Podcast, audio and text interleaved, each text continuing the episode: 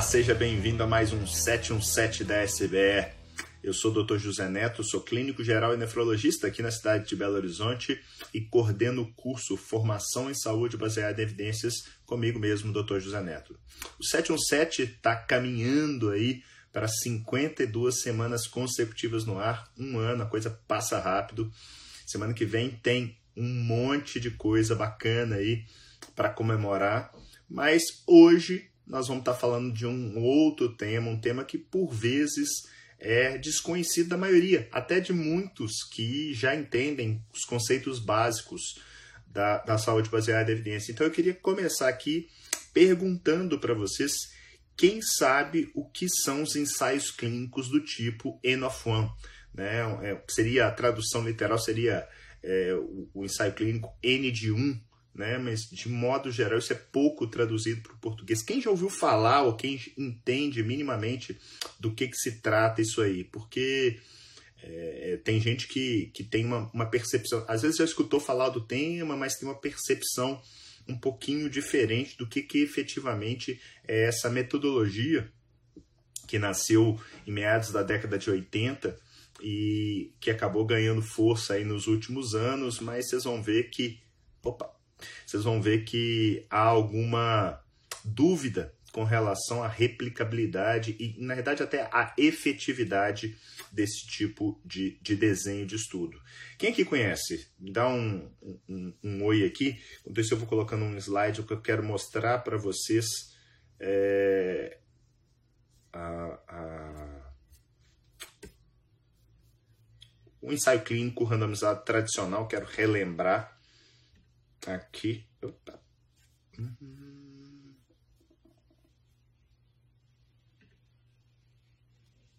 Show.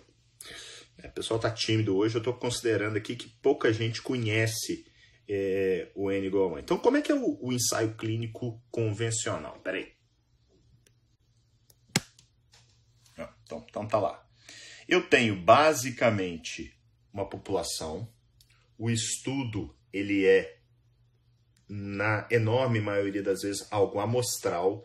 Então, um ensaio clínico randomizado ele vai ter a peculiaridade da randomização, que é um sorteio, e eu vou gerar dois grupos. Um grupo que eu vou fazer a intervenção, no caso aqui do exemplo, uma droga, mas poderia ser, por exemplo, uma dieta, uma atividade física, algum procedimento cirúrgico, e no outro grupo, idealmente, um controle que pode estar usando um placebo ou pode estar usando algum tipo de é, é, tratamento é, que é o mainstream, né, que é o, o, utilizado na época. Ao longo do tempo, esses grupos vão sendo acompanhados e aí eu tenho os desfechos. Esses desfechos, eles podem ser desfechos positivos ou negativos. Eles podem ser desfechos clínicos, morrer, infartar, hospitalizar, eles podem ser desfechos substitutos, melhorar algum parâmetro laboratorial, por exemplo. Então, esse é o desenho clássico do ensaio clínico randomizado que vocês já conhecem, eu, eu canso de repetir é, aqui na, na, nas nossas lives. Bom, qual que é a importância, a grande importância do ensaio clínico randomizado? Quando eu randomizo, eu crio grupos que são comparáveis. Então eu crio um grupo que tem mais ou menos em relação ao outro o mesmo percentual de homens, o mesmo percentual de negros, o mesmo percentual de idosos. É, então eu crio similaridades entre esses grupos, inclusive de características não mensuráveis. Por exemplo, é, alguma, alguma alteração genética. O sorteio, pela aleatoriedade dele, faz com que eu tenha essa randomização que crie grupos similares. E aí, quanto maior o n, maior tende a ser essa homogeneidade entre os grupos. Por isso que muita gente fala, não, o importante é ter um N grande, um N grande, tá, né? Isso não, tem um número cabalístico para isso, vai depender muito do que, que você está testando, qual que é o seu desfecho, qual que é o tipo de doença e tal, mas é, a, de uma maneira simplista, quando o N é maior, eu tendo a ter grupos cada vez mais similares. Isso torna-os comparáveis, por quê? Porque aí a única coisa que vai diferir vai ser a intervenção, que pode ser, igual eu falei, dar um remédio, ou dar uma dieta, ou fazer alguma técnica cirúrgica diferente, um exercício, é, versus o placebo. A gente entra, poderia entrar aqui numa série de, de nuances do ensaio clínico randomizado, mas isso aqui na realidade é mais para colocar todo mundo na mesma página.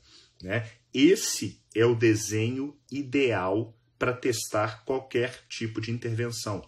Não basta eu enxergar uma intervenção num contexto observacional e acreditar que aquela intervenção ela é é, um sucesso, que ela funciona adequadamente. Né? A gente teve inúmeros exemplos disso ao longo desses últimos meses de pandemia, onde surgiram é, heróis de A a Z, né? talvez a tenha ganhado maior destaque tenha sido a cloroquina, mas saiu ivermectina, zinco, vitamina D, heparina, é, e, na realidade, um dos poucos que, que apareceu e que ganhou destaque em termos de resultados positivos foi o corticoide. O Remdesivir também mostrou algum potencial benefício. É, a questão de, de, uso clínico ainda está sendo discutida, até pela questão de custo, mas o que eu estou querendo dizer é não basta a gente ver a associação. A associação ela é uma, ela gera uma inferência de que aquilo ali pode vir a ser causal. E para ser causal, a gente tem que fazer o desenho do ensaio clínico randomizado. Beleza. Então, o, o, a questão é: nem sempre eu vou trabalhar com esse tipo de desenho que é o desenho ideal. É, vocês sabem que habitualmente é, eu sou, eu sou, na verdade, eu sou nefrologista, né? E na nefrologia infelizmente, eu tenho que trabalhar, na maioria das vezes, sem ensaios clínicos randomizados. E vou falar mais, a maioria dos ensaios clínicos existentes, eles são negativos na nefrologia, ou seja, eles não me fizeram mudar a conduta. Pelo contrário, eles me fizeram refutar ou segurar alguma coisa que aparentemente eu vinha fazendo. Só que inúmeras situações essa evidência não é tão clara e a gente tem que ter um pouquinho de cuidado e essa percepção, sensibilidade, ela vem com o tempo. Não dá para a gente sair dando tiro para todo lado, né? Existe uma, uma, uma proatividade, né? uma mentalidade de, de, de querer fazer algo no ser humano com um, um, um afã de ajudar que por vezes pode ser prejudicial o, o, o profissional da saúde, seja ele o médico, o dentista, o enfermeiro, ele quer ajudar, mas ele às vezes ele não entende que não fazer algo, e quando eu falo não fazer algo, não fazer algo do ponto de vista de intervenção, né, de dar um remédio, de promover uma cirurgia, de fazer uma técnica lá fisioterápica, por vezes pode ser melhor do que fazer. É incrível é, e às vezes é uma conversa, é você acalmar a pessoa. Isso talvez tenha mais sentido em vários cenários do que simplesmente fazer algo porque parece que funciona. Bom, então quais que são as situações que basicamente a gente tem e eu não tenho respostas talvez tão exatas, onde o que a gente fala é onde não, não tem uma prova do conceito criada. O que, que seria essa prova do conceito? Ah, eu já tenho grandes ensaios clínicos, ou mesmo não grandes, tão grandes assim, mas eu tenho experimentos que são ensaios clínicos randomizados que me fizeram ver que determinada conduta, usar estatina em prevenção secundária, reduz o risco cardiovascular. Né? Isso já é uma prova do conceito. A questão é, se eu vou usar ou não vou usar no meu paciente, são outros 500. Isso exige uma análise pormenorizada do caso e não da, não da, da, do uso, porque as pessoas também querem aquilo, né? Usa, não usa, eles são, elas são dicotômicas. É, não tem aquela possibilidade de ficar no meio do caminho. Vocês podem ter dois pacientes são muito parecidos, em um você vai usar e o outro você não vai dar. Por quê? Porque existe, além da evidência, existe essa sensibilidade do profissional, mais os valores e as preferências do paciente. Então, estudo tem que ser levado em conta para na, na tomada de decisão. E mesmo assim, a gente ainda pode errar. Tá? Tem que colocar isso em pauta, porque as pessoas acham que, que médico não erra, profissional de saúde não erra. Não, erra. Erra, vai continuar errando, faz parte. E enquanto a gente não olhar para o erro de forma a melhorar, a gente tende a ficar parado no tempo e, quiçá, dar uns passos para trás. Uma situação bem clara que, que a gente não, normalmente não tem e nem vai ter grandes randomizados são as doenças raras. Eu tenho um paciente que é, é, eu acompanho já há algum tempo, ele está até sumido. Ele tem uma doença rara que leva. É, é uma doença rara com uma apresentação é, é, bem frequente, que é o cálculo renal. Esse paciente chegou para mim, sei lá, 7, 8 anos atrás, cálculo renal, já tinha passado em, em alguns colegas, e é, eu acabei fazendo um, um, um estudo metabólico, né, que é algo proforme de se fazer, e apareceu, é, eu não lembro exatamente se ele tinha feito esse, esse, esse exame, mas apareceu cistina na urina. E, em última análise, ele teve um diagnóstico de cistinúria, que é algo raro, mas que leva à formação absurda de cálculos. E há algumas condutas que são é, consideradas é, bem, bem frequentes, e a principal dela é aumentar o consumo de líquido, principalmente sob a forma de água, para diluir essa cistina, e normalmente qualquer situação de cálculo renal a gente acaba fazendo isso, para tentar minimizar a cristalização da, da cistina, no caso, e diminuir a formação de cálculo. Tá? Só que existem é, opções medicamentosas. É, as duas principais são a tiopronina, que nem tem no Brasil, a depenicilamina, que é uma, uma, uma, teoricamente seria, vamos considerar assim, a primeira opção aqui no Brasil, e algumas outras, por exemplo, o captopril. Poxa, que, que nós vamos usar? Muita gente já pensaria assim, não, tem que usar depenicilamina, não é ela que é a primeira escolha. Bom, primeira coisa é, é eu não tenho essa certeza, essa convicção e nem vou ter se eu for querer esperar a questão do ensaio clínico randomizado. Ah, infelizmente, quando a doença é muito rara, a gente tem que trabalhar com um nível de evidência mais baixo. Do ponto de vista observacional, a depenicilamina ela tem resultados mais favoráveis, por exemplo, do que o captopril.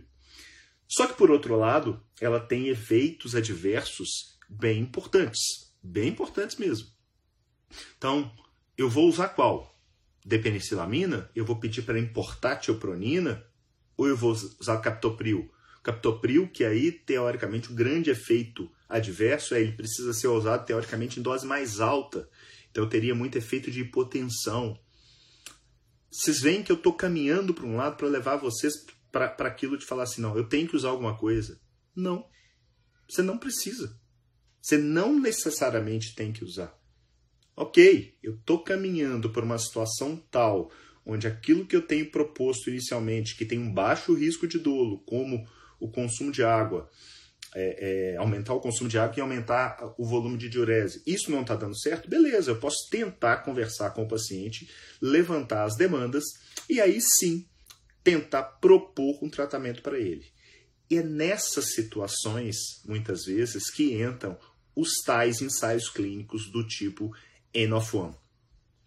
É, historicamente, isso nasce com, com um estudo na década de 80, se eu não estou enganado, em 86, com um, um, um jovem com asmático que usava teofilina. Teofilina que, que até muito pouco tempo atrás, muito pouco tempo, assim, uns 15, 20 anos atrás, ainda é, estava no arsenal terapêutico, de modo geral, estava como uma droga de escolha do paciente asmático. E esse sujeito não melhorava, não melhorava, não melhorava. E eles fizeram um tipo de estudo que eu vou explicar para vocês como é que é esse estudo. Fizeram dois ciclos com ele, na verdade quatro ciclos, dois com teofilina e dois sem. E eles demonstraram que quando ele ficava sem teofilina, ele tinha melhora. É isso mesmo. Quando ele ficava sem o remédio, ele ficava com menos crises asmáticas do que quando ele usava o remédio. Vocês verem que a coisa é contraintuitiva. Porque normalmente o ser humano, o que, que ele quer? Ele quer comprovar que aquilo que ele está propondo faz bem. Só que nesse caso, e vocês vão ver que isso não é infrequente, o que ocorreu foi o oposto. É não dar o, o, o remédio, no caso desse, desse jovem asmático, é que acabou fazendo a diferença. Então, o, o, quando eu tenho uma evidência limitada de, de se algo funciona ou se a sugestão do benefício é marginal, e isso eu queria chamar a atenção para vocês. Às vezes eu já tenho algum ensaio clínico que mostra algum benefício, tá? Só que normalmente as pessoas, como eu disse, são dicotômicas, funciona versus não funciona. Elas esquecem de perguntar o quanto funciona. Então a gente tem um parâmetro que eu já, já citei algumas vezes aqui, que é o NNT, é um número necessário para tratar. Não é infrequente a gente ter na nossa rotina usar remédios, usar é, é, é, é alguma coisa terapêutica, né, alguma intervenção terapêutica que tenha NNTs de 100. O que é um NNT de 100? É que eu preciso tratar 100 pessoas para uma se beneficiar. Sério, Neto? Eu, 99 não vão ter benefício? É, isso mesmo. Vou te falar que condutas assim excepcionais na nossa prática clínica, por exemplo, o uso de AS no infarto. O NNT é coisa na casa de 20, mais ou menos 5. Sabe? Eu tenho que tratar 20 pessoas para uma se beneficiar. E eu não estou falando aqui que a gente não tem que usar, não, tem sim.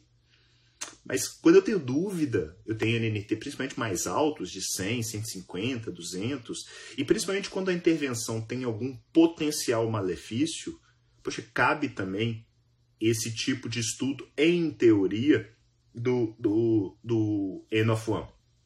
Bom, a primeira coisa para quando a gente vai propor um desenho disso, quando eu falo a gente, pode ser alguém que está trabalhando dentro do consultório, mas normalmente vocês vão ver que não dá para fazer isso de uma maneira pormenorizada dentro do seu ambiente convencional, porque idealmente você precisa de algum mínimo suporte, mínimo, mas é, é para a coisa funcionar.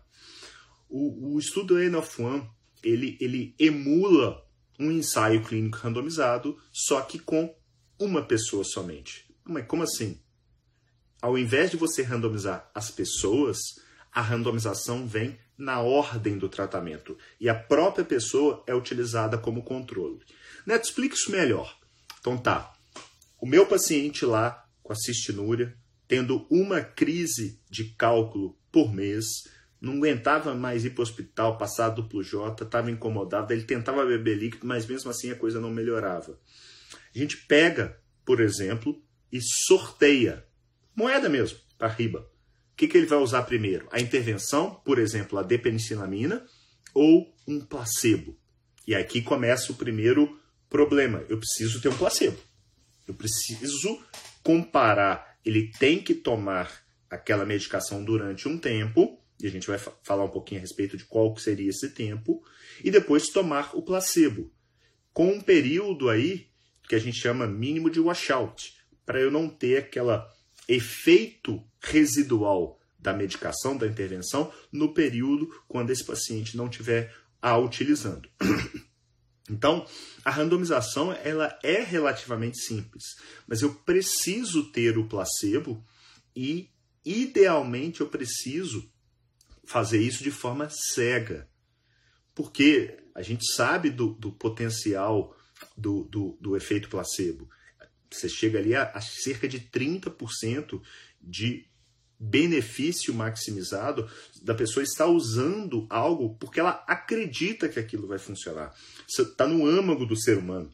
Então, o, o que é muito sugerido nesse contexto é você ter um farmacêutico parceiro que ele faça a randomização, ou seja, nem o médico, no caso, eu estaria sabendo o que, que meu paciente estava usando, nem ele saberia. E aí ele entregaria um conjunto de pílulas que ele ia tomar numa determinada posologia e depois de um tempo, que a gente vai falar sobre isso, ele usaria a outra droga. Ele estaria fazendo uma intervenção com N de 1. Só dele. com randomização, não do indivíduo, mas da terapêutica, e com cegamento, que são as duas principais características, vamos dizer assim, não que as outras não tenham importância, mas as duas principais características que dão é, robustez científica num contexto de um ensaio clínico randomizado. A randomização per si e o cegamento, principalmente quando eu estou pegando desfechos subjetivos. Bom, é, eu vou pensando assim, qual que é o tipo de paciente que se encaixa nesse tipo de estudo? Ou qual que é o tipo que não se encaixa? Né? Não se encaixa pacientes com doenças agudas. Então, não pode tirar da cabeça a possibilidade de fazer isso para ivermectina, para cloroquina, para qualquer coisa que seja para COVID. Por quê? É uma doença de auto, é, é, de, de uma evolução rápida, autolimitada habitualmente, e que eu não vou ter tempo para testar se algo está funcionando versus não está funcionando. Então, isso cabe normalmente em doenças crônicas, aquelas doenças que têm uma evolução é, é, de médio e longo prazo. Por exemplo, como eu disse aqui, no caso, a, o cálculo renal. Poderia ser uma dor osteoarticular, poderia ser é, quadros é, psicossomáticos, né, uma depressão, um transtorno de ansiedade, tudo isso, teoricamente, poderia ser testado dentro desse tipo de desenho de ensaio clínico N of. É, uma coisa que, que é importante é a gente pensar também no desfecho. Né? O desfecho, ele idealmente, ele não pode ser uma coisa de longo prazo. O que, que eu quero dizer com isso? Vou usar ômega 3 ou vitamina D ou qualquer coisa para prevenir câncer. É, não, não dá. Esse, não, esse tipo de desenho não cabe no Enafan.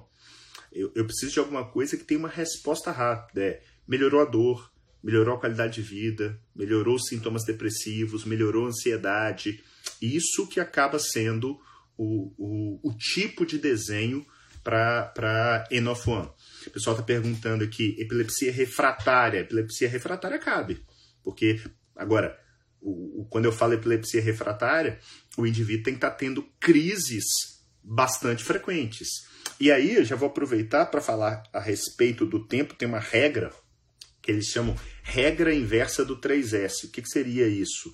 É, para eu ter um, um, intervalo de confiança de 95% se aquela determinada conduta funciona versus, versus não, uma, uma, uma conta bem grosseira que se faz é multiplicar por 3 o tempo de intervalo entre eventos. Explique-se melhor, Neto.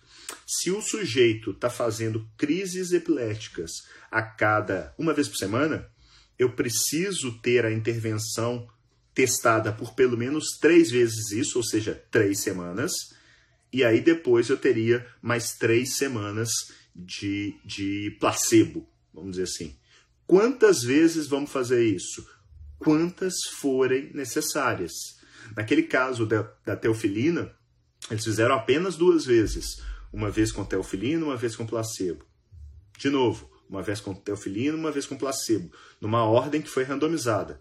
E em ambas, o, o paciente e o, o, médico, eles perceberam que num, um dado uso de, de, de, de, medicação, que depois ficou demonstrado que era quando ele usava teofilina, o paciente piorava. Então, é, isso acabou sendo demonstrado nesse, nesse estudo clássico do N of One. Eu preciso é, ter isso muito claro com o paciente quando eu vou fazer, porque a pessoa acha assim, não, isso é, não, isso tem termo de consentimento, isso tem que ter o desejo, a aprovação do paciente, ele tem que colaborar. É, idealmente, essa intervenção ela tem que ter um, um, início rápido de ação e um washout, né, uma, uma, uma, e parar de funcionar também rápido para não não se propagar aí ao longo dos dias, semanas que se seguem. Então, tudo isso tem que ser levado em conta é, é, num, num, estudo desse tipo em One. O papel do farmacêutico aí seria é, fundamental, né? porque ele é que seria a pessoa, né, o, o terceiro elo entre paciente profissional e no quando eu falo farmacêutico, estou pensando em intervenção é, medicamentosa Né? Ele faria esse papel tanto da randomização da ordem, então seria cego em termos de qual a intervenção o paciente estaria tomando, tanto para ele quanto para o profissional, e também é, é, tanto a ordem quanto o que né, o, ele estaria utilizando. É, bom, o, o, a análise disso é feita tanto de forma mais simples, né, baseada em questionários, né, uma agenda de sintomas, o paciente está anotando ali, estou mais ansioso, estou menos ansioso, ou crise convulsiva, que é mais é um desfecho é, duro, né? Eu estou percebendo efetivamente, não tem muito erro. Ah, não, tive tantas crises na semana, ou não tive crises na semana. Então você pode ter um olhar mas, ó, não tá, tá claro aqui que com essa intervenção teve menos crise, ou você pode lançar mão de testes estatísticos. E aí, se você domina isso, pode ser você mesmo, ou então com a ajuda de um profissional da área. É... Apesar de isso ter surgido e ter, principalmente nesses últimos 10 anos, ganhado algum destaque aí na literatura, é, principalmente quem, quem, fez muito isso durante algum tempo foi a turma de McMaster, né, onde o berço da, da, da medicina baseada em evidências, o Gordon Guide, que foi o, o, médico que descreveu o termo medicina baseada em evidências 92, ele conta em alguns textos editoriais que ele escreve que inclusive foi montado um departamento de N of One lá em McMaster e o que, que eles demonstraram? Eles chegaram a fazer mais de 50 trabalhos com essa metodologia e cerca de um terço deles funcionou para alguma coisa. Mas esse funcionou para alguma coisa, é, vou te falar que para mim não foi surpresa, mas é, talvez para muitos sejam. É, funcionou muito mais para tirar remédio, tirar, do que para dar. Então, é, enquanto eu acho que não cair a ficha nos profissionais de saúde de que só é, é, boa fé não resolve o problema do paciente, que só querer ajudar não basta, que tem que ter técnica também. É óbvio que a gente tem que ter empatia, tem que ter cuidado, tem que ter esse, esse, esse, essa vontade digna de servir, mas sem técnica, essa vontade pode ser um tiro no pé. Você pode, e não é no seu, né? É um tiro no pé do seu paciente, que pode até piorar com a sua conduta. Quantas e quantas vezes eu não vejo isso no dia a dia de forma clássica, assim, de tirar remédio e o paciente melhorar. Em idoso, então, isso é clássico. É muito importante. E aí eu queria mostrar para vocês um trabalho que saiu, deixa eu ver se eu tenho ele aqui já separado, ano passado. Esse, pelo menos até onde eu sei, é o maior trabalho é, de N of One. Por quê? Assim como para testar uma terapia eu preciso de um randomizado, para testar a técnica, para saber se a técnica N of One funciona, eu também preciso randomizar. E esses caras fizeram isso, o Kravitz, o Richard Kravitz. Deixa eu mostrar aqui, quer ver? Para vocês. Opa. Vamos lá. Aí. Esse trabalho que saiu no JAMA, esse trabalho deu o que falar na época quando ele foi publicado. E o que, que ele fez? Ele literalmente utilizou, ele randomizou pacientes com dor osteomuscular, cerca de 200 pacientes. Deixa eu ver se tem isso escrito aqui. Não, não tem aqui nessa parte do resumo. É, ele randomizou, depois eu, se vocês quiserem eu mando esse trabalho para vocês, é um trabalho bem histórico.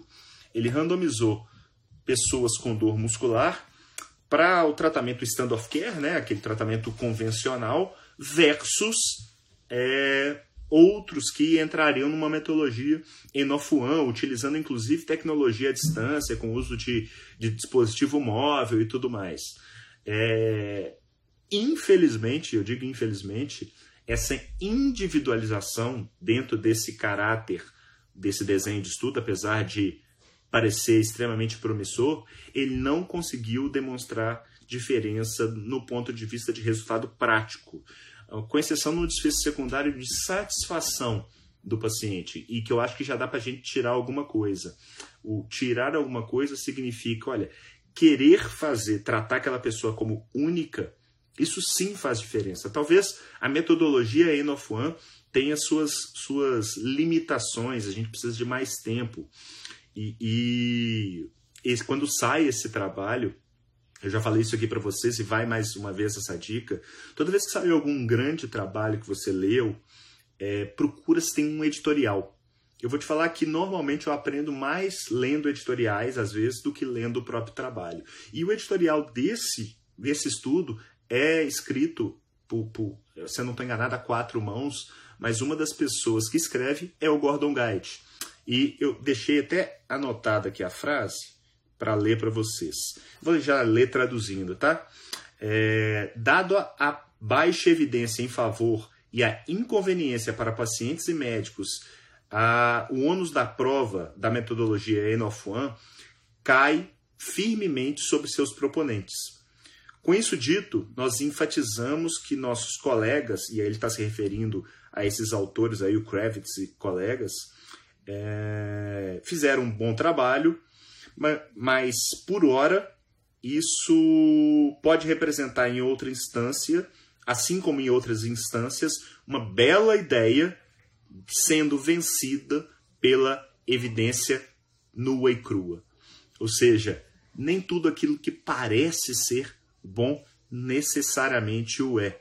Então, é, é muito legal a gente saber que, que por mais que, olha, nossa, quando, eu, quando eu comecei a estudar isso, tem alguns anos aí, do End of One, isso pintou como sendo a bola da vez.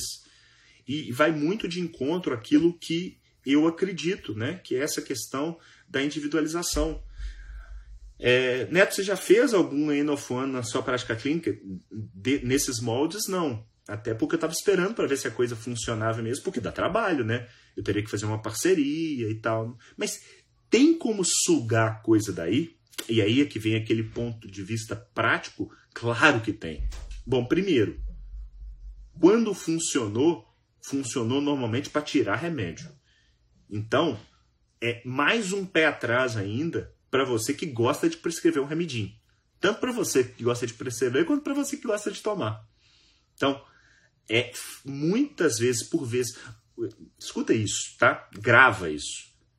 A coisa normalmente quando funciona, ela não dá dúvida. Não dá dúvida. É, vou te dar um exemplo. Usar morfina para dor.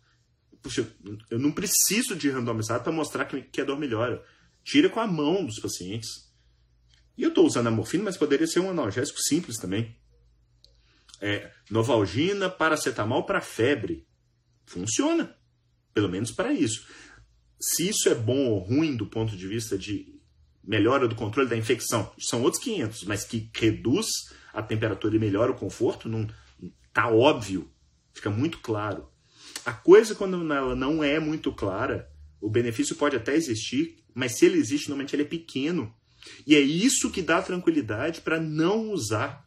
Por quê? Porque a história não cansa de mostrar para gente que quando eu quero tratar alguém baseado no meu achismo, porque eu tenho convicção que eu estou ajudando, que eu sou legal, é mais fácil você atrapalhar. Guarda essa. É mais fácil você atrapalhar alguém sem uma evidência minimamente robusta de que algo funciona do que de ajudar. Eu vou dar um exemplo. Esse meu paciente, da... eu cheguei a usar a depenicilamina para ele, tá? E usei por quê? Porque não estava adiantando. Eu, é, era uma tentativa, porque só quem tem cálculo renal sabe que inferno que é, que é isso. E ele usou durante um tempo, mas ele teve muito efeito colateral. E, e eu não tive, na verdade, ele, grandes benefícios com o uso da droga. Então, eu não cheguei a fazer um N of One clássico, mas eu testei por quê? Porque eu não estava pensando em desfecho futuro e porque aquela coisa não tinha mais muito o, o que fazer. Então, aí cabe fazer o arriscar. Porque a evidência ela vem para te ajudar, não para te engessar. E isso é saber fazer usar evidências. Esse paciente, engraçado que ele, ele acabou dando uma melhorada, eu não sei se por causa ou, ou, ou, ou não, mas ele deu uma melhorada em hábitos de vida. E quando ele melhorou hábitos de vida, a cistinúria dele passou a, a, a vir com menos frequência. Né? Ele, ele ainda forma cálculo, é, é, vira e mexe tem, tem crise, mas bem menos do que já foi em tempos é, atrás. O, uma outra situação onde é bem frequente a gente utilizar, não do, do, do da, da, metodologia em si, N-of-One, mas que é prático e que eu faço com relativa frequência é na nutrição. Né? Às vezes você tem uma pessoa que tem uma determinada manifestação, sei lá, dor abdominal, é, rinite, uh, algum tipo de dermatite atópica, né? uma dermatite seborreica, manifestações de pele. E aí, de repente eu falo assim, cara, tira o glúten. Tira o glúten. Não, mas ele não é celíaco. Ele tem exame que não é celíaco. Tira. O máximo que vai acontecer é você voltar depois. E eu já tive gratas surpresas fazendo esse tipo de, de intervenção com glúten, com lactose, com, até com coisas que são pouco é, é, testadas, né? Pacientes com constipação se entupindo de fibra. Eu já mandei paciente tirar a fibra e comer mais carne e tive benefício. É sempre que acontece? Não. Não tem essa regra. Tem, tem paciente que vai se beneficiar sim de fibra com mais líquido e tal, mas tem paciente que não se beneficia. Mas o, o ser humano, o profissional, ele quer que todo mundo seja igual. É impressionante. Como que não cai a ficha que nós somos diferentes. Impressionante. A Carla, por exemplo, tá, tá, tá dando um exemplo aqui, ó, que tirou o glúten e melhorou da dermatite. Eu tenho paciente que já tirou o glúten que não teve melhora nenhuma, mas tá tudo bem a, a, essa individualidade ela tem que ser levada em conta. E eu já escutei, não foi só uma vez, em pacientes igual a Carla, do sujeito tirar o glúten, melhorar, e aí vem alguém e fala assim: não, mas seu exame é normal. Olha, olha onde nós estamos indo, nós estamos tratando exame. Não, é, isso é modinha. Tirar o glúten é modinha. Mas aí a pessoa fala, mas eu melhorei. Eu estou me sentindo melhor. Não, isso é psíquico. Isso é. tá na sua cabeça. Tá, mas que seja, se melhorou. Como assim? É impressionante como as, o, o, o, profissional de saúde, o médico principalmente, ele tem a necessidade de prescrever droga. Ele foi ensinado que ele só tem. Para quem tem um martelo, tudo vira prego, né? né? O martelo do médico é receituário e caneta. Cara, dá um passinho atrás. Revê o que, que você está fazendo sabe? É, é, ter as ferramentas da saúde baseada em evidência nesse contexto ajuda demais. Ok? É, bom, acho que está dado o recado aí a respeito dos trials N of One. Eu vou dar uma olhada aqui em, em, em dúvidas de vocês aqui que eu não consigo acompanhar todo mundo. Uh, a Carla está falando aqui que não é celíaca e que melhorou, isso é muito frequente de acontecer, né? essa intolerância não celíaca ao glúten. Minha querida amiga Thaís Paiva, Neto, minha irmã tirou lácteos nunca mais teve crise de asma. É isso aí. E, e, e, é diferente, né, Thaís? É diferente de eu chegar e propor assim, não, vamos usar um, um imunossupressor para reduzir crise de asma, porque eu tenho evidências observacionais de que isso funciona. Cara, eu tenho que ter muito mais cuidado, é muito mais menos risco de dolo tirar, deixar de comer lácteo, por exemplo, do que dar algum remédio. Mas as pessoas, para elas, é tudo a mesma coisa. Não, não é. É engraçado que eles, as pessoas às vezes sofrem mais em parar de comer glúten do que dar um novo imunossupressor. Olha, olha o tamanho da loucura que nós chegamos. Impressionante. Uh, o Pedro está colocando aqui. Além disso, cairia no nível de evidência experiência clínica, não? Pedro, sim. Na realidade, isso aí seria uma. uma, uma, uma na, na, pirâmide das evidências, seria uma série de casos ou uma descrição de caso clínico. Mas é aquilo que eu falei nem sempre eu vou ter o randomizado. Então, eventualmente, eu vou ter que trabalhar com evidências menos robustas. E aí eu tenho que ter essa sensibilidade de entender quando vale a pena um risco maior, como foi o risco que eu tomei com o meu paciente da cistinúria. Eu poderia E, e, eu vou te falar porque eu já fui essa pessoa, tá? Aquele cara que fala assim: não, não tem randomizado, não vou fazer. Não, não é assim. Mas imagina, é muito diferente de uma pessoa ter cálculo renal, dor e parar no hospital todo mês, dele ter a cada cinco anos. Olha como que muda a situação completamente. Imagina que é a mesma doença, mas um tem crises mensais, outro tem crises a cada cinco anos. A minha é, disposição e provavelmente do paciente em tentar alguma coisa, mesmo que às vezes a, a evidência não seja tão forte, acaba sendo maior. E aí entra essa questão de, às vezes, porque quando eu faço um estudo amostral, eu consigo ver o que, que funciona na média, eu não consigo ver o indivíduo. Então, o, o, o desenho N of One, é, é, apesar de não ser isso que efetivamente eu faço na prática clínica, né? Porque eu não randomizo, eu não cego, não faço nada disso. Mas é a, a, é a, essa ideia da individualização, ela deve ser fundamental, mas não dá para querer individualizar baseado no seu achismo. É isso que talvez seja a questão. Tem que ter, você tem que ter muito, você tem que pensar dez vezes antes de fazer algum tipo de intervenção. Talvez essa seja a, a, o grande recado. Não basta parecer que funciona, tem que parecer que funciona e o paciente está numa situação tal onde vale aquele risco. É, e isso aí a gente vai saber é no dia a dia, é conversando. As pessoas têm que entender essa questão do impacto. E quando eu falo as pessoas, os profissionais também. O quanto funciona é tão ou mais impor importante do se funciona. Porque às vezes eu não tenho uma dúvida, eu tenho uma dúvida se funciona ou não, mas naqueles que funcionam o impacto é muito alto.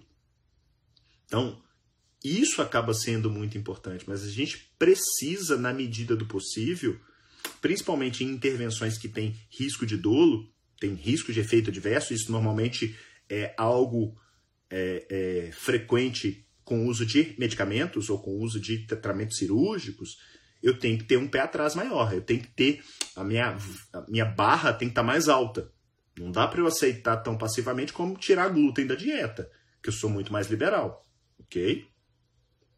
É... Deixa eu ver o que mais aqui para trás, depois eu volto aí com os novos. O próprio Pedro. Uh, eu não sei em que ponto que ele perguntou isso, mas ele está assim: você não cairia no viés de confirmação achar que a intervenção retirar glúten foi responsável, quando na realidade poderia ser outra mudança no estilo de vida responsável? Você está coberta, é, totalmente certo, Pedro. É, isso pode acontecer sim, mas qual que é o risco de dolo? E pensa bem, se coloca na posição do paciente ele está melhor, tá? Eu não consigo garantir que foi a retirada do glúten no caso. Mas o paciente, por exemplo, a Carla, se ela come, ela piora. Pode estar na cabeça? Pode. Pode ser um viés de confirmação meu? Pode. Mas nesse último caso, o que está valendo é o paciente melhorou muito. Então, mesmo com os viés, eu não consigo chegar e falar assim, não, glúten causa isso. Tirar o glúten melhora. Não, não dá para eu chegar e, e, do ponto de vista científico, eu estaria errado. Mas do ponto de vista pragmático, nesse caso, funciona muito bem. Então, é, é, é, é por isso que eu gosto de, de deixar claro, e eu, e eu fui, eu, eu, poxa, eu estudo saúde baseada em evidência tem, sei lá, 15, quase 20 anos. Eu já fui esse cara extremamente engessado, que eu queria sempre randomizado, que tudo era problema. Mas no fundo, no fundo, todos nós, eu não sei se você é profissional da saúde, a gente está na frente do paciente, a gente tem que definir. Talvez a, a, o que eu tenha agora é um zelo maior em definir por fazer. Mas em muitas situações eu acabo fazendo. Só que eu percebi que hábitos de vida dificilmente eu vou causar um dolo. Pode até não funcionar, o paciente pode não querer seguir, tá tudo bem mas é diferente de chegar e falar assim, não, saiu uma nova droga XYZ que bloqueia o receptor KWKY e com isso eu vou ter uma maior sobrevida. Cara, para usar um remédio desse, mas vou esperar, viu? Não, não cai nessa, nessa pegadinha, de jeito nenhum. É, o Mota está mostrando aqui que o uso de metilprednisolona para TRM é assim. Já existem RCTs mostrando, mas há hoje pessoal que não desapega. Isso é, isso é extremamente frequente, né? E, e, porque tem aquele, aquela turma, né? Que não entende nada de ciência, nada, nada. Zero. Ou quase zero. É, e tem aqueles que entendem, mas que aí caem nesse viés de confirmação do tipo, quando vai de encontro às minhas crenças, o RCT vale. Quando ele vai contra, ele não vale. Não, mas aí você tem que individualizar e tal. E tem mesmo, mas tem que ter esse cuidado. Porque, e volto a dizer, intervenções terapêuticas, porque quando eu estou tirando o glúten, eu não estou dando nada, eu estou tirando. Intervenções terapêuticas N cenários, inclusive no Zen of One, foram possivelmente mais relacionados a dolo do que a benefício. Tá? Ah, legal, Pedro. Pedro é nefro. Deixa eu ver de onde. Natal, Terra Boa, legal. Bom demais, Pedro. O Pedro está colocando aqui que a, a pirâmide atual, ela, essa pirâmide é de 2016, para ser mais exato. Ela é ondulada. Eu mostro isso no curso.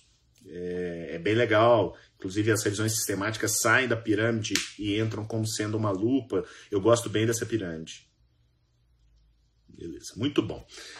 Galera, eu acho que tá dado aí o recado de, do episódio 51 do 717. Lembrando que semana que vem, semana histórica para para mim, para o pessoal da SBA Academy, para vocês que nos acompanham aqui toda quinta-feira. É, episódio número 52. Então, muita coisa boa na semana que vem, além do episódio tradicional às 7h17 da manhã. A gente vai liberar durante a semana que vem toda o, o, o acesso para vocês gratuitamente ao, às aulas, as quatro aulas da segunda semana, o segundo workshop da Semana da Saúde Baseada em Evidências. É, e vão ter quatro lives nos, nos, na segunda, terça, quarta e quinta, sempre às 7 e 17 da noite, 19 e 17, horário de Brasília, sobre temas variados da saúde baseada em evidência, lives é, é, de temas bem importantes, de valor para você, que é profissional da área de saúde. Então, se você quiser participar dessa, dessa, desse replay das aulas do workshop da, da SBE, Basta se inscrever. Neto, eu já me inscrevi. Precisa se inscrever de novo, senão você não vai receber o link. É, é questão do programa. Então, por favor, clica lá no, no, no, no link da minha bio, link do perfil. Faz a inscrição, são poucos dados, acho que é nome, não sei se é nome, telefone e e-mail ou nome e e-mail, mas faz a inscrição. Semana que vem é, a gente vai ter essa semana muito especial. Acho que vai ser uma oportunidade única para vocês estarem ou revendo, ou vendo e revendo essas aulas que ficaram muito bacanas de demonstrar como transformar saúde baseada em evidência em prática. Porque o que eu mais vejo é gente desconectada. Ou seja, ele entende, por exemplo, que existe a pirâmide das evidências, mas ele não consegue transformar isso em prática clínica. Então, ali eu mostro que isso sim é possível. E para quem tem interesse em ser um Jedi da SBE, eu resolvi abrir na semana que vem algumas poucas vagas, só na quinta e na sexta, logo após o 717, eu vou abrir algumas vagas para sexta turma do curso Formação em Saúde Baseada em Evidência. É, a ideia realmente é ter uma semana de comemoração e, em função disso, vai ser um preço especial, tá? Então, mas só na quinta e na sexta com vagas limitadas. Então, se você tem interesse também, faça a inscrição, porque você fazendo a inscrição para a formação, você vai ser avisado de quando as matrículas forem abertas. Combinado? Deixa eu ver aqui. Beleza, show de bola. Temos pouquinhos minutos aqui. Turma, bom demais. Fiquem com Deus. Boa quinta-feira para vocês e até a semana que vem. Conto com vocês nessa semana comemorativa. Valeu, grande abraço, tchau.